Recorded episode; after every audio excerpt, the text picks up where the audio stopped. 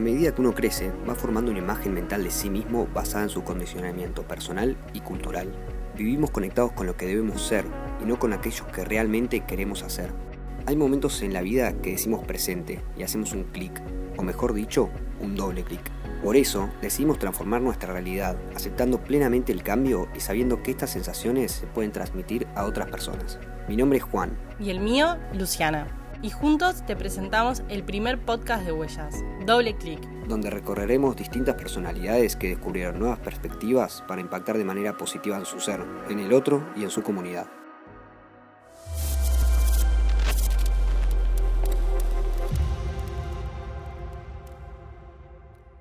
Bueno, para empezar el capítulo de hoy, ¿querés contarnos quién es Eli Gambetti?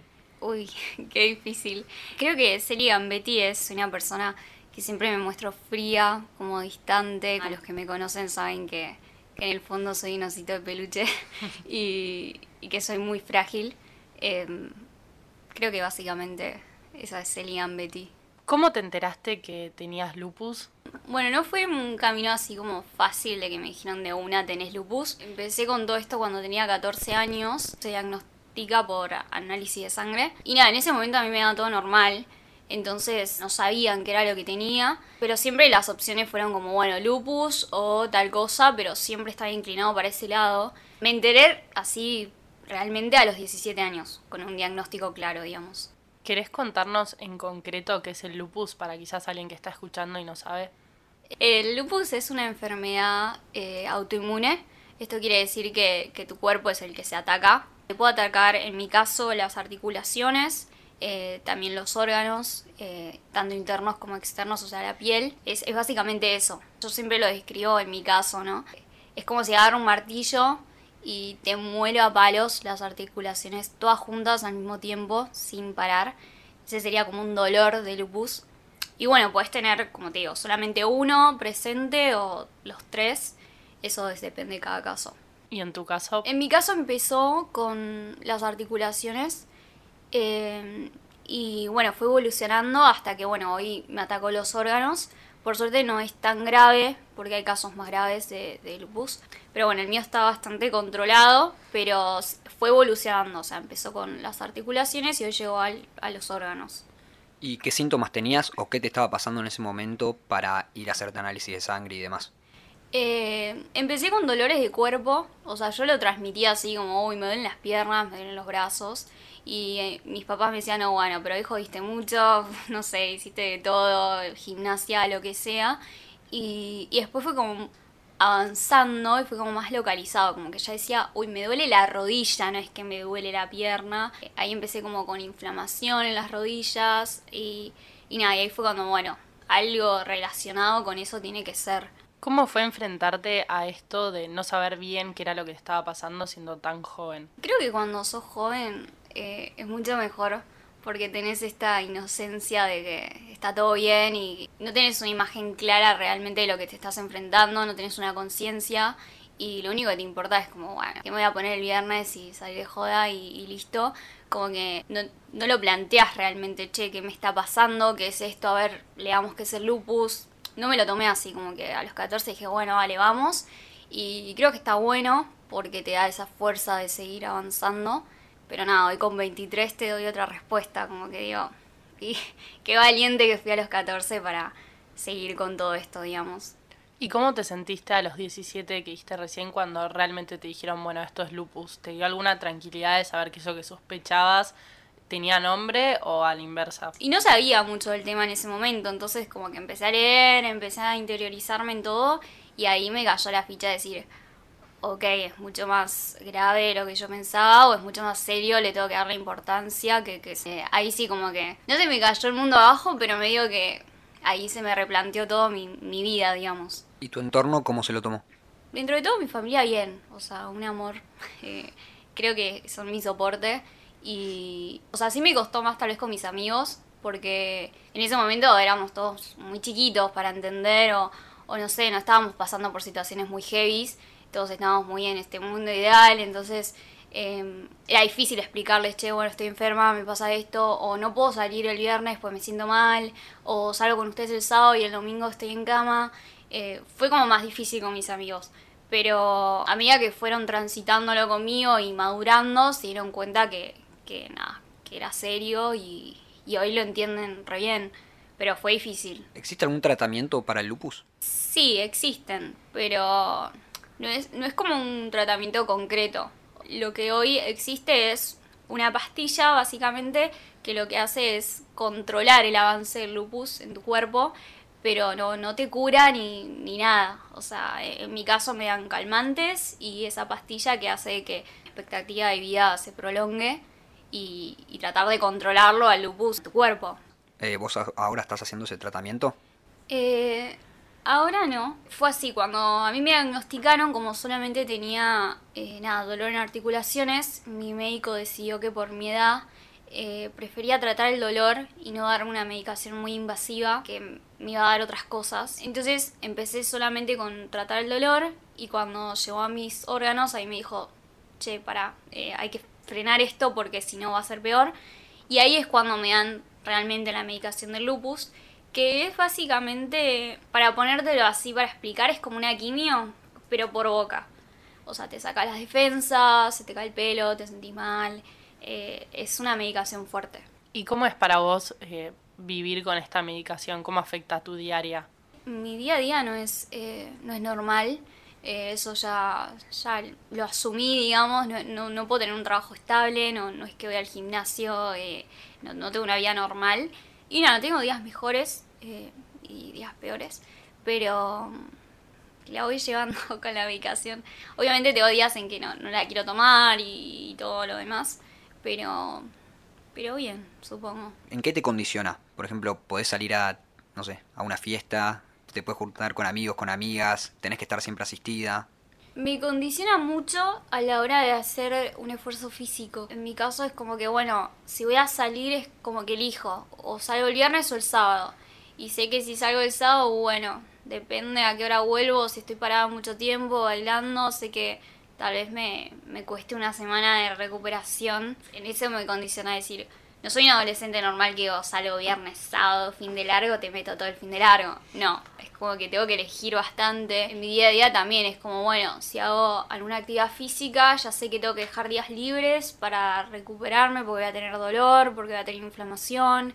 Eh, es todo como te va trabando. ¿Sentís que sos una persona independiente? O sea, ¿podés ser independiente teniendo lupus? Se me ocurre ir a cualquier lugar sola, irte de viaje sola, algo de eso. Eh, muy buena pregunta. Yo creo que no. Creo que por mis propios miedos, supongo, o como estoy criada, tal vez, no sé. Yo siento que cuando me siento mal quiero tener a alguien cerca. Entonces como que te digo que no, que no me podría ir de viaje sola, porque cuando me siento mal quiero tener a alguien. Tal vez podría irme y bancármela y decir, bueno, me, me las tengo que bancar, pero no, no, no me considero independiente. ¿Y ese alguien siempre es tu familia? Sí, por lo general sí. Eh, más que nada mi mamá, porque ella nada, también tiene artritis reumatoidea. Eh, no sé si lo dije bien, siempre me cuesta. Entonces, como que empatiza mucho con mi dolor. Son enfermedades que son primas, por así decirlo, son parecidas. Entonces, empatiza mucho con eso de, de bueno, hoy no puede, o no sé qué, o se siente mal. Entonces, sí, es como que mi mamá es mi, mi compañía 24-7. ¿Pensás en una vida, como si se quiere, más adulta, teniendo lupus? No sé, ¿te imaginás cómo va a ser el día que, no sé si vivís sola ahora o no, pero de irte a vivir sola, no sé, cuando ya tal vez tu familia no esté en tu casa o demás? Sí, lo pienso todos los días, la verdad. Eh, ahora tengo un, perrito nuevo, un cachorro, y lo veo y hay días que, que no puedo cuidarlo, no me puedo hacer cargo. Y digo, ¿cómo voy a hacer mañana con un hijo que no tiene otra persona? O sea, yo soy tu mamá y depende de mí. Y digo, si hay veces que no me puedo hacer ni cargo yo misma, eh, ¿cómo voy a hacer con eso? O, sí, sí, sí, eh, ¿cómo voy a hacer para vivir sola? O sea, limpiar la casa, básico, no sé. Eh, todo eso es- pasa por mi mente constantemente. La expectativa de vida de una persona con lupus es menor a la de una persona sin lupus, ¿no? Hoy en día no lo sé bien, pero creo que, que está ahí porque con todas las nuevas me- medicaciones y todo hace que, que tu expectativa de vida sea mucho mayor. Tal vez te morís de otra cosa, de cáncer y no de lupus. Eh, pero sí puedes morir de, de eso, pero es muy poco probable, digamos. O sea, hoy sí vivís una vida larga y, y plena, por así decirlo. ¿Cómo es relacionarse, no sé, tanto puede ser una relación amorosa o de amistad, de más, con tu condición? Porque decías que hay un montón de programas que tenés que cancelar, no sé, ¿se te complica en ese sentido? Sí, es re difícil. Me pasó mucho que, que nada, al salir con alguien me planteo esto de decir, ¿qué hago? Le cuento en la primera cita que, que, que, que tengo lupus, que, que, estoy enferma. Está bien, no, no tengo un cáncer terminal, ¿viste? Pero igual es como que es un tema. Entonces, eh, a veces me juego y digo, sí, se lo cuento. Y me ha salido mal. Hay gente que no sabe, que, que sale huyendo, que dicen, no, esto no es para mí. Y hay otra gente que se lo toma normal, pero eh, por lo general es más negativo que positivo. O sea, he perdido muchas relaciones o futuras relaciones por el lupus. El rango de, de gente con la que yo salgo es joven. Entonces uno tal vez a esta edad no está como para, para estar cargando con el tema de alguien más. O sea, eso lo tengo muy claro. Pero, pero sí es muy difícil ahora conocer a alguien. Estás siempre ahí como lo cuento, no lo cuento. Porque también cuando lo contás pasás a ser más como una enfermedad para alguien que una persona. Es como que no lo pueden separar. Y, y a veces es como que cuando en el día a día no te preguntan cómo estás, me siento mal. Uy, mañana cómo estás, te sentís mal. Es como, uh, otro día se siente mal. Es como que ya, viste, la gente se cansa también. No, no es fácil. ¿Y cómo haces vos para separar esto, Celi, vos de verdad, tu ser y lo que, lo como decías recién, y tu enfermedad? Creo que, que me cuesta separarlo porque hoy siento que, que el lupus apoderó mucho más de, de Celi que, que, que Celi del lupus. Eh, es como que me ganó mucho terreno. Entonces hoy me cuesta como ponerle un, un freno y decir, no, para, para.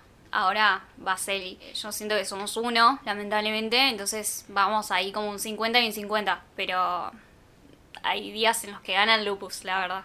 ¿Hay algo que te ayude a vos en los momentos que, que estás triste o, o es, todo esto se hace un poco más difícil de llevar? ¿Hay algo que te salve, por así decirlo, que te, no sé, te sane un poco? Uy, eh, depende del día. Creo que tengo, tengo días muy oscuros en los que no veo mucha, mucha salida. Digo, que se vaya todo el carajo, ya está.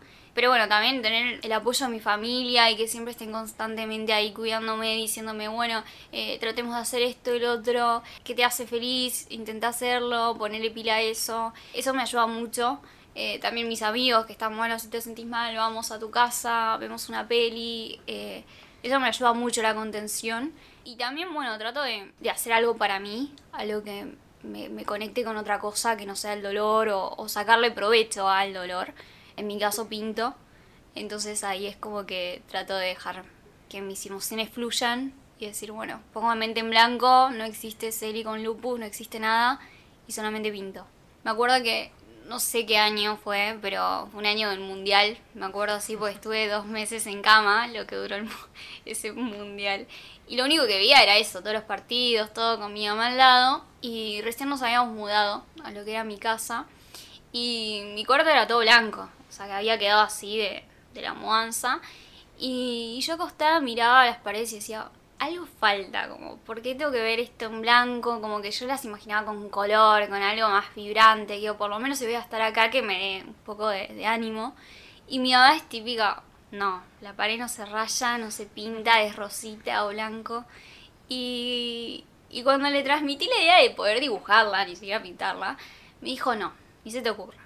Y vino mi papá y me dice, pintala, o sea, o dibujala. Si, si por lo menos te levantás de la cama. Y, y bueno, y así surgió esto de mi arte en mí, que decir, eh, wow, no sabía que estaba dentro mío, que era capaz de hacer esto. Eh, así fue la primera vez que me conecté con el arte, por así decirlo. A través de algo súper negativo salió algo lindo. ¿Y qué sentís cuando haces arte? ¿Te olvidás por un rato del lupus? Sí, sí, la verdad que sí. No, no puedo ni escribir qué siento cuando pinto, es algo totalmente muy loco, muy, muy loco. Eh, no sé, es como que se me pone la mente en blanco. Es muy fácil hacer arte para mí porque es como que no, no existe una realidad, no existe un color, es como que yo puedo inventar mi propia realidad, mis propias cosas. Entonces me conecto con eso y, y no sé, siento como una libertad tremenda. Eh, eso es lo que me pasa cuando pinto. Y es lo único que me ayuda a estar como decir, bueno, cuando pinto no soy Celi con lupus, ¿me entendés? Soy otro ser. ¿Pensaste alguna vez en hacer algo más con tu arte además de pintar una pared? Sí, arranqué con un mini emprendimiento de, de tener camperas, pintarlas, venderlas. Eh, sí, sí, sí. Hoy, hoy me manejo más por ese lado. ¿Crees que eso podría ser una salida laboral para vos en un futuro? Eh, uy, tengo sentimientos encontrados con eso, porque mm, por momentos sí, digo, esto es lo que, lo que tengo que hacer, pero yo no hago mi arte por, por dinero o, por, por, un plazo. No, no, me gusta cumplir un plazo de tiempo que te digo, sí, en una semana te entrego la campera. Eh, yo no soy una fábrica, una producción. Entonces, eh, cuando empiezan esas presiones, eh, ahí digo, no, no me gusta como negocio. O sea, yo no. entonces tengo este que todavía sí lo hago por temporadas. Es como que, bueno, este mes hago una colección, la saco, listo, genial, me inspiré. Por tres meses no te pinto. es así. Y por ejemplo, de las camperas que ya pintaste, ¿hay alguna que te marcó por algo en particular? Eh, sí, sí, tengo, tengo muchas eh, piezas que andan por ahí que, que digo, uy, me las hubiese quedado yo. sí, porque vienen de momentos, como te digo, a veces estoy, estoy muy bajoneada o algo y viene esta gente con buena energía, buena predisposición y dice, toma, haz lo que quieras y me fluye así adentro lo que estoy lo que estoy pasando, lo que estoy sintiendo. He hecho camperas para, para el orgullo gay y la gente te empieza a contar sus historias y todo lo que atraviesa y, vos decís, qué loco que lo estoy plasmando en, arte y, y sí, hay muchas camperas que me marcaron mal, que no se las quería dar al cliente básicamente, que era no, no, me la quedo yo, que me pasa hoy en día que me cuesta mucho vender lo que hago.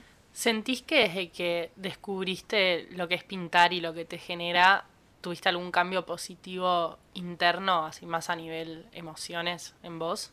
Nunca me lo pregunté, pero creo que sí, creo que, pintar es algo que me hace, no sé, en mis malos días decir, bueno, levántate y pintá y, tal vez se te pasa o te olvidas. Tengo esa conexión positiva con el arte, entonces sí, es, es un gran apoyo y encuentro como, como algo positivo en mí. ¿Cómo afectó todo esto a tu salud mental? me, me afectó mucho, la verdad. Eh, cuando empecé con todo esto, como les digo, como era más joven, eh, trataba de, llevarlo bien y era mucho más positivo, todo era color de rosas. Pero cuando estás con algo que, que seguís luchando todos los días y sabes que lo vas a tener para siempre, llega un momento que decís, bueno, para, ¿hasta cuánto voy a poder eh, darle batalla a esto? Y, hoy es que también estoy atravesando una depresión, como que eh, todo esto me lleva a decir, uy, ya está, como que no, no sé si quiero seguir luchando.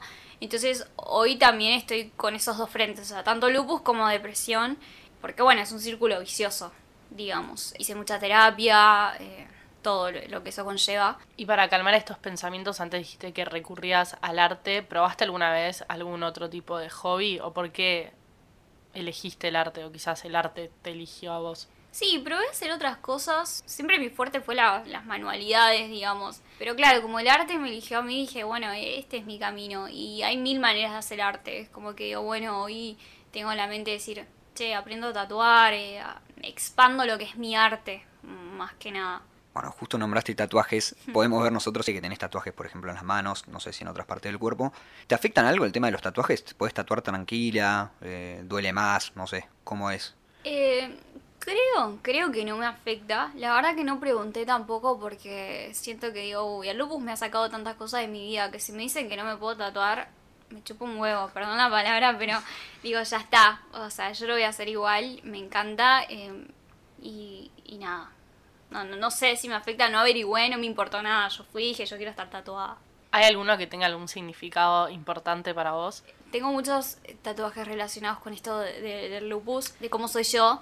Tengo un tatuaje japonés, este, acá, que es una muñeca de Aruma, que en Japón significa que, esa muñeca cada vez que vos la tirás se vuelve a levantar. Y yo lo relacioné también con mi historia y como soy, de que yo, bueno, por más de que se me presente tal y tal cosa, yo sigo y sigo y sigo. Entonces sí, mis tatuajes forman parte de mi historia. ¿Te sentís cómodo hablando del lupus? Em, sí, o sea, tengo mis días, obviamente, y hoy aprendí también a, a cuidarme a mí y el, elijo con quién compartirlo. Como que si siento que la otra persona no, no empatiza con mi, con mi historia o algo, como que me lo guardo para mí. O sea, me parece importante compartirlo, pero viste que a veces vas a un lugar donde sentís que no, que no da. Así que hoy como que estoy más selectiva en ese sentido. ¿Hablas de lupus normalmente en tus redes sociales? Sí, creo que, que antes hablaba mucho más porque hablaba de, desde el enojo, como esto de que siento que al mundo le falta mucha empatía con el otro como el lupus es una enfermedad eh, invisible, por así decirlo, porque no me lo ves manifestado físicamente, entonces yo puedo estar maquillada impecable y me decís, yo te veo re bien y, por dentro me estoy muriendo. Pero cada tanto algo comparto porque nada, es lo que me toca vivir y no todo es color de rosas y digo, bueno, no sé, pero hacer una foto divina y todo. Me gusta compartir los dos lados de mi vida, pero hoy lo hago mucho menos. ¿Te relacionaste con alguien más que tenga lupus? Bueno, cuando recién me diagnosticaron la gente estaba como, uy, tenés la enfermedad de Selena Gómez, ¿viste? Era como todo el tiempo. Pero igualmente siempre seguí su historia, como que dejó de cantar, dejó muchas cosas de lado por, el lupus. Después apareció una chica de, acá de Pilar em, que también empezó con, con, dolores y todo, y se comunicó conmigo y, y empezamos a hablar y resulta que también la diagnosticaron con lupus y, y, bueno, en ella encontré también una, no sé, una amiga, alguien con que pasaba por lo mismo, que podíamos descargarnos y decir lo que sea, putear de todo. Y seguimos en contacto y cada tanto, bueno, vamos viendo qué te pasa a vos, qué me pasa a mí. ¿Sentiste algún tipo de contención cuando te diste cuenta tal vez que no eras la única y alguien bastante cercano a tu círculo también podía tener lupus? No, es más, me sentí muy triste. Ella venía diciéndome qué era lo que pasaba y en mi cabeza yo decía, le está pasando todo lo mismo que a mí. Y le dije, ojalá que no tengas esta mierda porque no, te, no se lo deseo a nadie. Y me sentí muy triste cuando le pasó. O sea, no es que me alegre. Dije, uy, tengo una compañera más, voy a sumar a alguien más. Como que dije, no, la verdad que, que no, no lo recibí muy bien. ¿Tenés algún referente? Puede ser, no sé, alguien cercano o tal vez hasta un artista que te ayude un poco, tal vez en los momentos en los que estás mal. Van Gogh. Soy muy fanática, es más, también lo tengo tatuado. Eh, y, con él sí conecto mucho, porque siento que es una persona que pasó por, muchas cosas y, más que nada sentía dolor él en su vida, entonces eso me hace conectar con él y empatizar, ¿no? En él encontré, no sé si un amigo, ¿por qué no? Pero cada vez que, que me pongo a repasar su historia, sus frases, sus cosas, digo, wow, eh, hay muchas cosas en las que coincido, o digo, che, me está escribiendo este chabón, ¿qué, qué le pasa?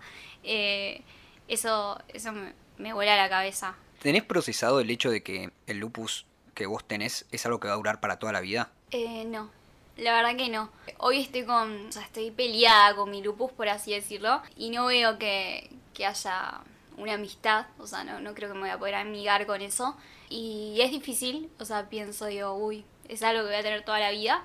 Eh, pero bueno, también tenés esta esperanza de que algún día te digan, bueno, acá está la cura eh, por más que no sepas cuándo, está esa, esa luz en el, en el, final del túnel. Pero no lo tengo procesado, aún no. Eh, voy a terapia, trabajo en eso todos los días, pero bueno, a veces se hace muy difícil. ¿Y te imaginas una vida sin lupus? Sí, pero a la vez no, porque mucho de, del motor de mi arte es ese dolor que siento. Entonces me da miedo esto de decir, qué, es mi arte realmente. O sea, ¿soy yo o lo impulsa el dolor o lo impulsa el lupus? Eh, tengo esta inseguridad de decir, ¿qué pasa si mañana me lo sacan? Como que también me van a sacar el arte o no. Eh, tengo esa de que estoy aferrada al lupus simplemente por mi arte, creo. Pero es difícil imaginarme una vida sin lupus. Sí, pero trato de no hacerlo. Porque creo que es, viste, fantasear con algo que no sé. Que no sé si va a pasar. Es al pedo perder mi tiempo fantaseando con algo que, que no sé. Pero por ejemplo, si hoy te pudiesen dar a elegir entre tener y no tenerlo, ¿lo pensarías o ni lo dudas si elegís no tenerlo? Ni lo dudo y creo que pienso no tenerlo. Eh, no sé si por mí, pero también por mi familia y mi entorno, porque es difícil tener un hijo enfermo. Eh, lo veo mucho a mis papás. Creo que, que a veces me siento un poco culpable, ¿viste? De decir, uy, a veces las peleas se generan por mí o o no sé, viste, como que mi mamá a veces le saco mucho tiempo y digo, tal vez mi hermana y mi papá la necesitan. Eh, a veces me siento en ese papel como egoísta de decir, uy, toda mi casa gira en torno a mí, o sea, lo que me pasa a mí, qué sé yo, qué le está pasando a mi hermana o a mi papá. Entonces a veces elijo no tenerlo, pero, pero por ellos, no, no sé si por mí. ¿Y te imaginas una vida sin estar en contacto con el arte? Eh, no, creo que que sería horrible y digo, no, si, si, si algún día me quedo ciega o me cortan una mano o lo que sea, digo, no sé si podría vivir porque, no sé, si me sacan el arte creo que pierdo mi, mi esencia, digamos. ¿Hay algo que te gustaría decirle a alguna persona que pueda llegar a estar escuchando y esté en una situación similar, ya sea con lupus o cualquier situación que sienta que le afecte su día a día? Eh, le diría que, que trate de, de buscar algo así que, que lo saque de ese lugar tal vez. Eh, que comunicar siempre, siempre ayuda, tratar de decir lo que te está pasando. Eh, yo por suerte igual, no sé, tengo un, apoyo familiar, sé que otras personas no, no lo tienen, pero no sea un amigo, un conocido, al que sea, siempre está bueno contar por lo que uno está pasando porque el otro tampoco es adivino y, a veces te sorprenden y puedes encontrar un, un, apoyo y alguien que te ayude a transitar esto. Eh, por eso siempre digo que, encontrar también con quien compartirlo es, es muy lindo. Y si pudieras a alguien recomendarle por qué está bueno estar conectado con el arte, ¿qué le dirías? le diría que, que lo intente porque, porque si es, es una manera, como te digo, que, que te da mucha libertad, que no, hay nada escrito, entonces nadie te puede decir si estás pintando bien o estás pintando mal, no hay normas, a mí no me gusta seguir un plan, alguien que me diga tenés que hacer esto y esto y esto, entonces en el arte puedes encontrar, no sé, muchas opciones, hay un mundo gigante para explorar. Y si no te funciona uno, puedes ir con el otro y así, así. Entonces siento que, que está bueno probar con eso. Si tuvieses que decir en tres, cuatro palabras, ¿por qué te gusta o por qué elegís pintar y por qué elegís el arte como cable a tierra, ¿qué dirías? Diría paz mental, libertad, que, que siempre lo, lo nombro, eh, amor y, y dolor un poco también, diría. Si pudieras decirle algo al lupus, ¿qué sí. le dirías? Uy, eh, creo que no le diría nada. Viste que casa esa persona que ni la odias ni nada, como que te dicen la odias. No, me es indiferente. Es como que digo, no sé. Eh, hoy no, no sé si ya le tengo rencor o algo. Es como eso que te digo, no, no siento nada. Puede estar al lado mío que, que no siento nada. Pero sí, le hubiese dicho unas cuantas puteadas hace años. Y ahora, no sé, voy a usar tu pregunta, pero del otro lado de la moneda. Si pudieras decirle algo al arte, ¿qué le dirías? Eh, que gracias, de verdad, de todo corazón, por, nada, por mostrarme otro camino y otra manera de ver la vida. Eh, y, por darme lo que más amo, ¿no? Eh, y gracias por, no sé, por definirme, por, por ser quien soy. Escuchaste Doble Clic, un podcast original de Huellas, conducido por Luciana Arcés y Juan Ferrucci, con la producción general de Iván Orlov y Candela León. Si te gustó, seguinos. Te esperamos en el próximo episodio. Agradecemos al gran equipo de profesionales de Huellas que hacen que sigamos contando historias que están cambiando el mundo.